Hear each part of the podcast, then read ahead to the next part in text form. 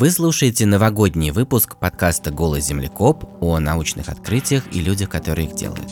Я Илья Колмановский.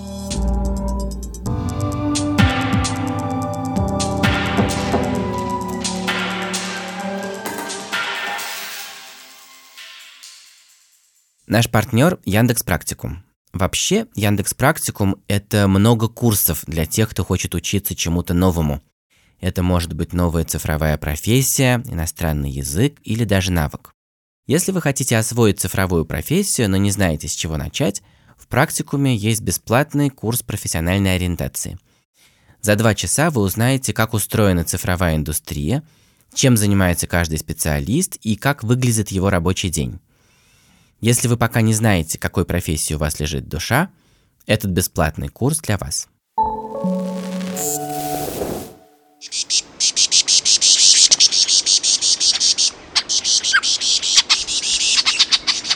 Вы слышите, как самец лирохвоста имитирует голоса стаи испуганных птиц.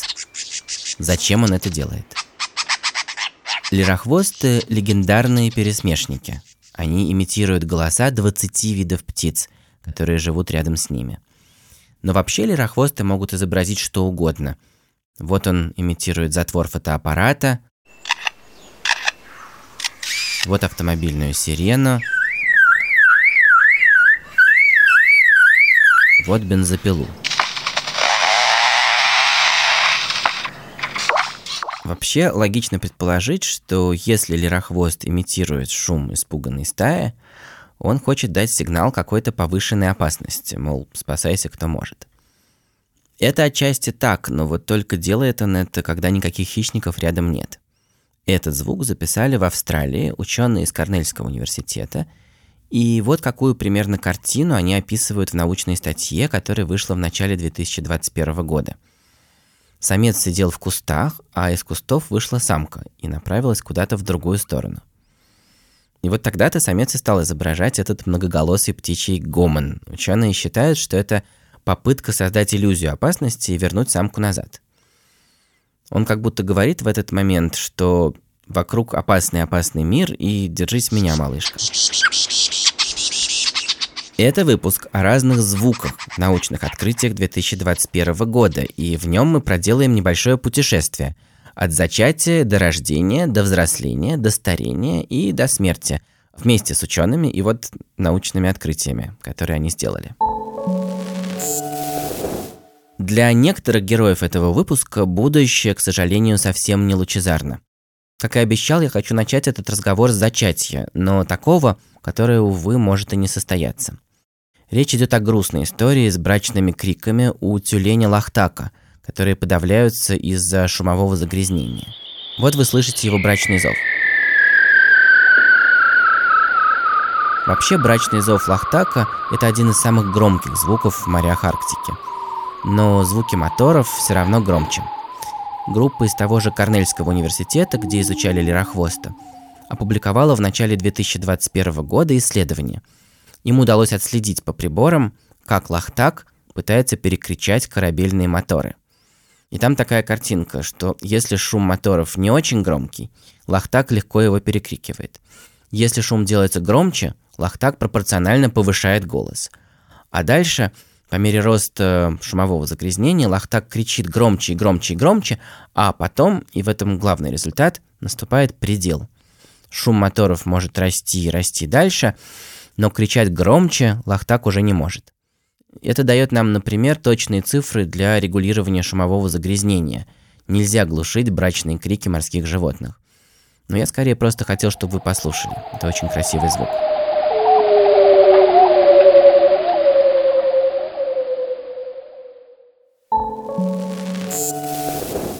Дальше. Допустим, лирохвост или лахтак добились своего, и зачатие состоялось. Появляется зародыш. Кажется, что он-то живет в тишине, в яйце или в утробе матери, но на самом деле зародыши и их родители тоже общаются и часто при помощи звуков. Вот сейчас вы слышите звуки, которые издают нильские крокодильчики, еще сидя в яйце.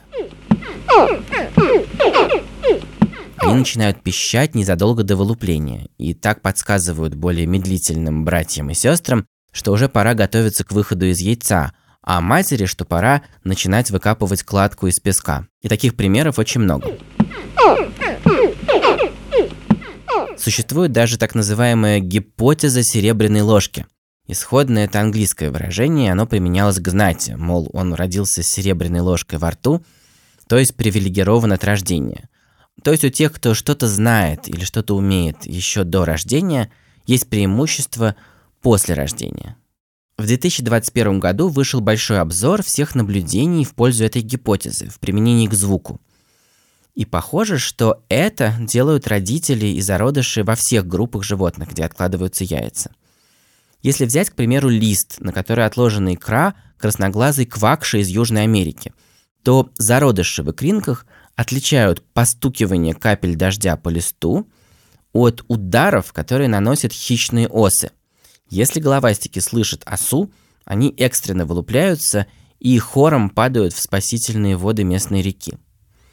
И вот самый яркий пример э, – работа 2021 года австралийской исследовательницы Милен Мариет, которая смогла выяснить, как зебровые амадины, это такие птички, которые живут э, во многих очень лабораториях, но а главным образом в пустынях.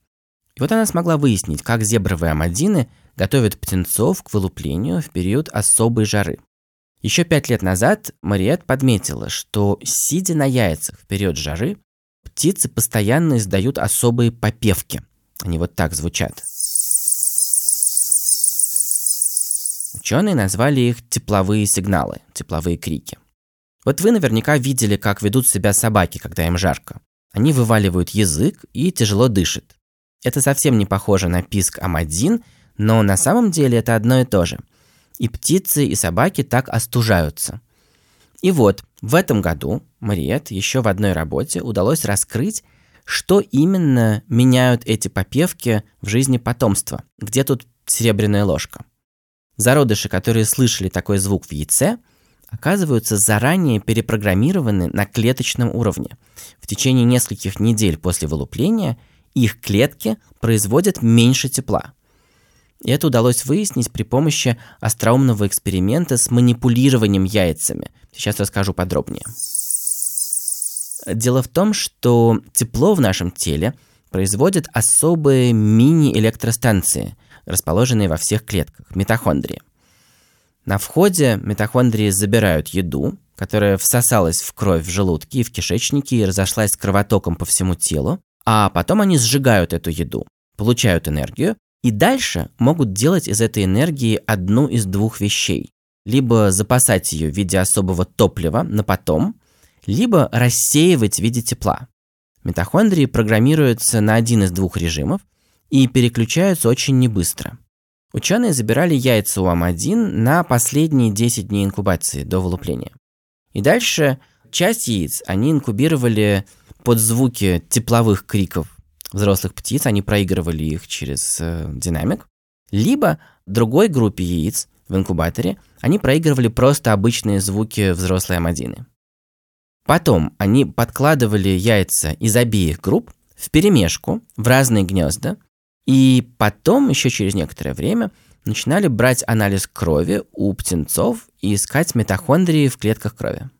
Выяснилось, что у птенцов, которые слышали в яйце тепловые крики, Митохондрии с самого начала запрограммированы на производство меньшего количества тепла. То есть в ситуации жары это действительно серебряная ложка, это действительно преимущество, потому что они так защищены от перегрева, и эта разница сохранялась несколько недель. Главный вывод тут – звук влияет на развитие эмбрионов гораздо больше, чем мы думали раньше. И это может иметь большое значение сейчас в меняющейся среде, э, учитывая глобальное потепление. И здесь очень важно, если подытоживать эти две истории про Лахтака и про Амадин и других зародышей, то, как человек сейчас меняет условия на планете, меняя климат, и создавая шумовое загрязнение, в действительности может портить жизнь самым разным живым организмам, начиная с зародыша. Хорошо, двигаемся дальше, потому что после рождения начинается самое интересное. Нужно овладеть языком. Что мы для этого делаем? Мы для этого гулим и агукаем. Эти звуки нужны, чтобы тренировать и отрабатывать мозговые алгоритмы, которые приводят в действие мышцы, И так мы учимся произносить более сложные звуки, а потом складывать их во фразы. И эта координация мозга и мышц не проще, чем та, которая нужна, например, для ходьбы. Логично предположить, что за этой младенческой отработкой речи стоит какой-то очень древний механизм, унаследованный от предков. Но удивительным образом эволюция огуканья мало изучена. Млекопитающие очень оберегают своих детенышей на этой стадии. Все происходит в норах и логовах, и поэтому наблюдений такого поведения у зверей очень мало. Но в 2021 году мы все же узнали, что новорожденные летучие мыши-мешкокрылы из Южной Америки несколько месяцев гулят совсем как человеческие дети. То есть они идут от простых вокализаций к сложным.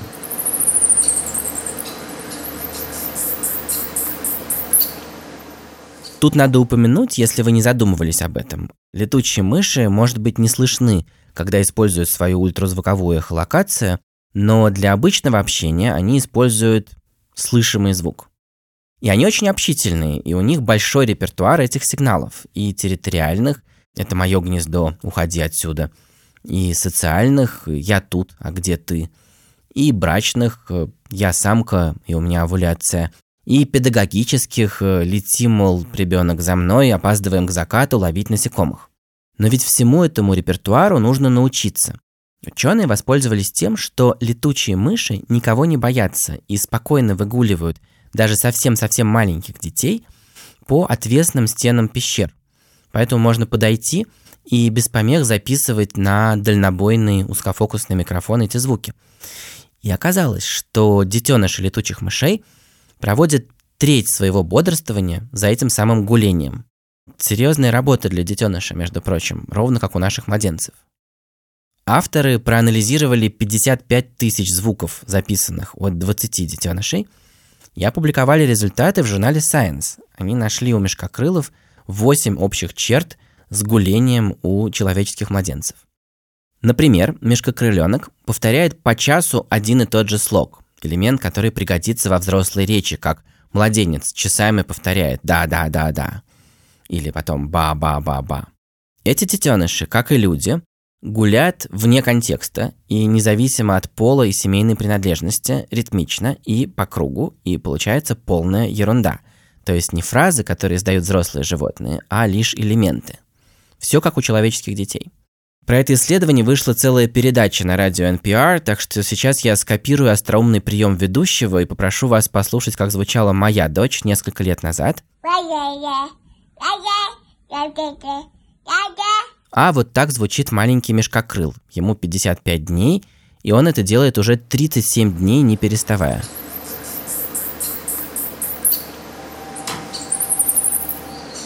Малыш тренирует свои мозговые алгоритмы, тренирует мышцы для артикуляции и сообщает родителям «я тут, я живой и со мной все хорошо, кормите и любите меня». А потом мешкокрыл овладевает уже взрослой речью и получается – взрослый разговорчивый подкастер вроде меня. Теперь давайте простимся с детством и двинемся дальше в сторону юности и середины жизни. И тут среди открытий уходящего года я выбрал бы такое замечательное открытие о животных, вся зрелая жизнь которых посвящена пению. Это открытие сделала группа ученых, которая изучала гигантских лемуров Индри на Мадагаскаре.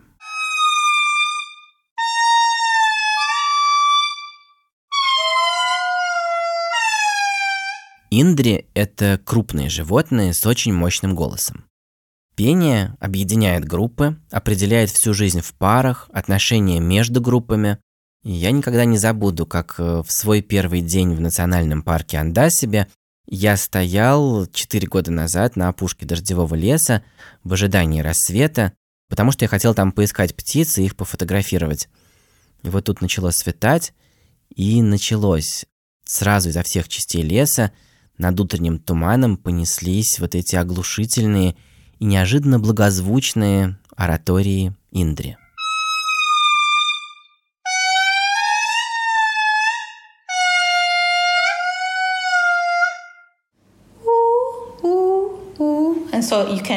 Это подпевает Индрия Киара де Григорио, постдок из университета Торино.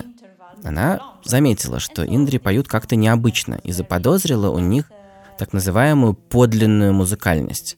Чтобы в этом разобраться, она стала исследовать их песни. И выяснилось, что настоящая музыкальность начинается с ритма. Самый простой ритм – это когда звуки появляются с равными интервалами.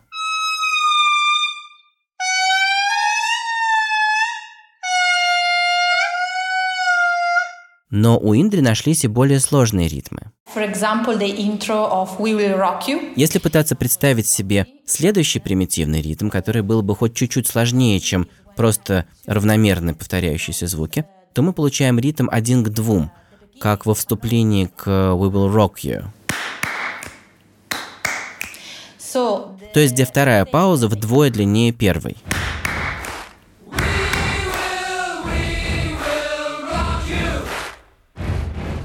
Такие ритмы почти не встречаются у животных, кроме человека. И уж точно нет животных, которые владели бы обоими ритмами, и равным, и один к двум. Ученые стали формально анализировать записи песен. Они заставили компьютер изучать статистику длительности звуков и пауз у Индри. И оказалось, что Индри с высокой точностью используют оба ритма. Они могут петь с равными интервалами или чередовать короткие и вдвое более длинные паузы. Indri's uh, phrase could be like ooh, ooh, ooh, ooh, ooh, А могут и вставлять паузы, которые, и это самое чудесное, содержат в себе целое число ударов метронома. Один или два, или даже три. У них действительно словно метроном в голове.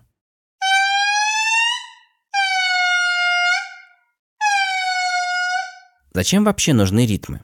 На этот вопрос можно начать отвечать, если уже после компьютерного анализа, держа в голове его результаты, навести бинокль на крону дерева и видеть жизнь реальной группы и их социума. So, hey guys, it's time to, to rock. Okay, let's do it. Все начинается, когда кто-то из Индри решает, что пора спеть. Кто-то запевает, чаще всего самец, и это такой длинный звук. И дальше, чтобы распеться, крайне важно, чтобы не возникла полная какофония, и животные вступали бы с соблюдением ритмического узора, пауз, словно невидимый дирижер взмахивает палочкой, и только тогда ты можешь издать звук, а можешь пропустить и запеть на следующий взмах. И вот так Индри вступают в хор в идеальном порядке. И у всех участников ансамбля есть к тому же представление о том, что ритмический узор может быть наполнен к тому же еще и мелодией, со своей логикой. У Индри, например, мелодия – это спеть три звука, которые следуют вниз, словно по ступеням. So we have the first note goes like ooh, and second one like ooh, and the other one like ooh, always. И так может собраться хор из 10-20 животных и петь долго и упорядоченно. И это явно рассказывает нам что-то важное про нас самих. Um, uh. Если бы мы с Киарой собрались спеть дуэтом, нам понадобились бы те же навыки. Надо было бы не перебивать друг друга, найти общий ритм и не менять его слишком сильно, а то мы бы запутались. То есть древние люди, вероятно, использовали те же мозговые алгоритмы, которые позволяют Индре создавать ансамбль. Несколько простых типов ритмов и мелодий, звуков и пауз, которые создают это уникальное чувство единения. Мы с вами обсуждали ровно это в выпуске про Катюшу и дофамин в первом сезоне. И это свойство музыки помогает сегодня лечить пациентов и делает музыку такой важной частью нашей жизни. Когда-нибудь, считают авторы вот этого открытия с Индри, когда-нибудь мы поймем, какие свойства мозга лежат в основе самой возможности восприятия и производства ритмичных звуков. И не исключено, что для этого нам надо будет лучше понять, как работает мозг Индри, если только мы успеем до их полного вымирания, которое, к сожалению, совсем-совсем близко.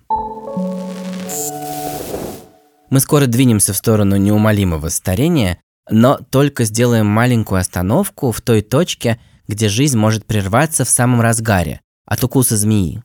Впрочем, в этом не заинтересованы обе стороны. Змеи не любят вступать в рискованные схватки.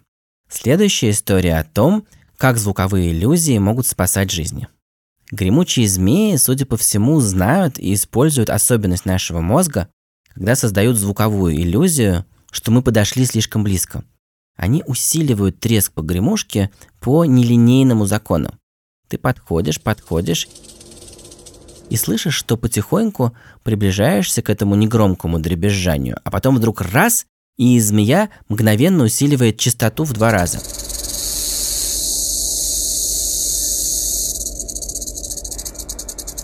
И вот ученые установили, экспериментируя с добровольцами, с очками VR, что в этот момент, если мы слышим вот этот участившийся звук, нам кажется, что змея прямо у нас под ногами, хотя на самом деле она еще довольно далеко. И так у нас есть время избежать встречи, которая не нужна ни нам, ни змее. Я хочу напомнить вам про замечательную функцию округления от нашего партнера Яндекса – это программа округления наших платежей в Яндекс.Го, Еде, Лавке и Маркете. Можно округлить платеж до 10, 50 или 100 рублей, и тогда вот эти все избыточные рубли пойдут на благотворительность. Причем таким умным способом. Фонд «Помощь рядом» распределит эти деньги среди фондов с хорошей репутацией, которые занимаются разными проблемами. Одиноких стариков, детей с тяжелыми заболеваниями, бездомных. Фонды закупают на эти деньги необходимые продукты, а их подопечные, кому сложно передвигаться самостоятельно, получают бесплатные поездки на такси. Мне это все напоминает, как мой младший брат, только начав зарабатывать деньги, тут же создал свое э, теневое правительство. Он человек системного подхода, в отличие от меня, так что, имея общий бюджет что-то около 2000 рублей на благотворительность, он скрупулезно распределял его между поддержкой полудюжины разных социально значимых проектов – Лично я без всякой симпатии и ожиданий отношусь к государству, почти к любому государству. И в этом смысле считаю, что крайне важно самостоятельно решать проблемы в жизни общества. Это полезно для души и для осознания, что ты лично на что-то влияешь. Это такая психологическая гигиена, чувство контроля над хотя бы маленьким участком окружающего хаоса. Заказал еду, автоматически обеспечил хоспис одной тысячной нужных ему лекарств на этот час – Помощь рядом. Округлите свои платежи и сделайте мир немного лучше. И вот тут мы доходим до старости и до исследований людей. Следующий сюжет о том, как наш мозг, даже постарев, сохраняет способность воспринимать и создавать музыку.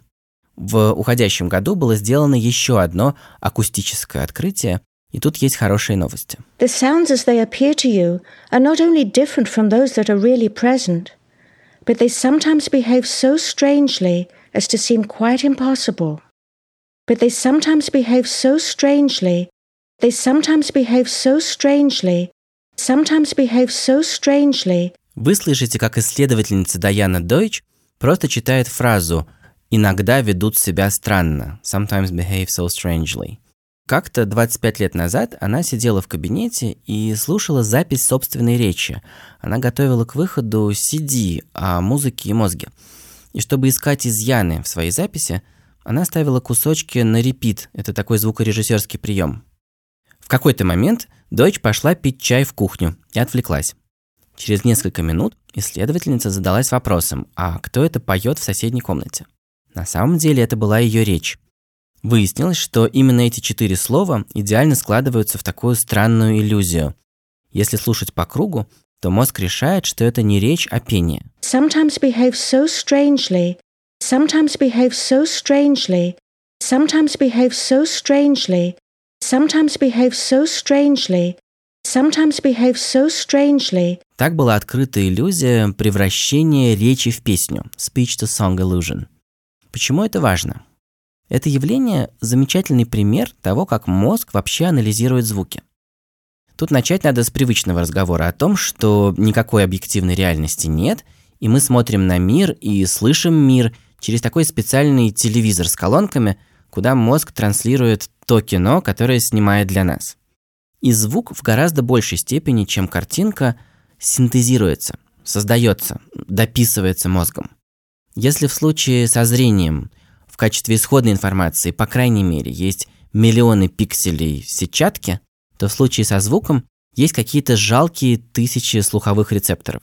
Поэтому, когда информация о звуке попадает в слуховые центры, мозг должен решить, что это вообще было. И для этого решения привлекается разная информация из памяти и сознания, то есть выше лежащих отделов. Такой тип обработки информации называется top-down, сверху вниз. И вот, говорят нам ученые, чтобы попасться на замечательную иллюзию Deutsch, нужно обладать хорошим топ-даун процессором. Работает это так. Если взять около четырех слов и повторять их циклически, смысл довольно быстро теряется. Но если восприятие слогов у вас хорошее и не устает от долгих повторов, то мозг анализирует как раз слоги и видит шанс уложить их в группы по ритму – а потом добавляет и тон, то есть ноты, хотя на самом деле их нет, но просто некоторые слова вы произносите громче, а какие-то тише. Выходит, что мозг из ничего создает музыку. Но одинаково ли хорошо он делает это в молодом и в пожилом возрасте? И вот в 2021 году ученые из Университета Канзаса провели дополнительную серию экспериментов на возрастных группах и доказали, что все возрасты ловятся на эту иллюзию одинаково. И одинаково быстро. Вот так слушала моя бабушка, которой 90 лет. Sometimes behave so strangely. Sometimes behave so strangely. Вот так моя мама, которой 65 лет. Sometimes behave so strangely. So strangely. А вот жена, ей 42 года. Sometimes behave so strangely. Sometimes behave so strangely. Это новость значит, что топ-даун процессор с возрастом не начинает сбоить. И это очень важно, потому что мы все, конечно, знаем, что в старости наш мозг теряет разные инструменты. А это открытие лежит в общей конве новой нейронауки о том, как мозг с годами не теряет инструменты, а то и приобретает. И это отдельная история. Как-нибудь обсудим.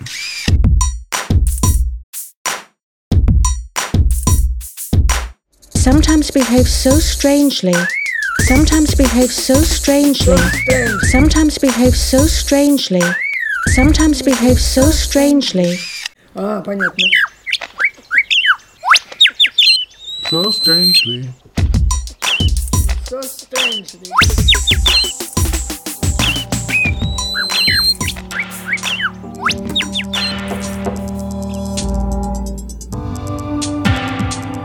Это был подкаст студии «Либо-либо. Голый землекоп» О научных открытиях и людях, которые их делают. Поздравляю вас с Новым годом! Надеемся, что впереди у нас не менее интересный год, и пусть он принесет нам всем побольше открытий. Чтобы оставаться в курсе последних новостей из мира науки, поддержите наш подкаст. Это очень просто сделать. Просто подписывайтесь на нас везде, на разных площадках. YouTube, Яндекс.Музыки, Google подкастах, Apple подкастах, Spotify – Оставляйте комментарии и ставьте оценки. Это помогает другим людям узнать о нас. До встречи в новом году. Над выпуском работали редактор Андрей Борзенко, продюсерка Настя Якубовская, звукорежиссер Паша Цуриков, композитор Кира Вайнштейн. А меня зовут Илья Колмановский. Пока.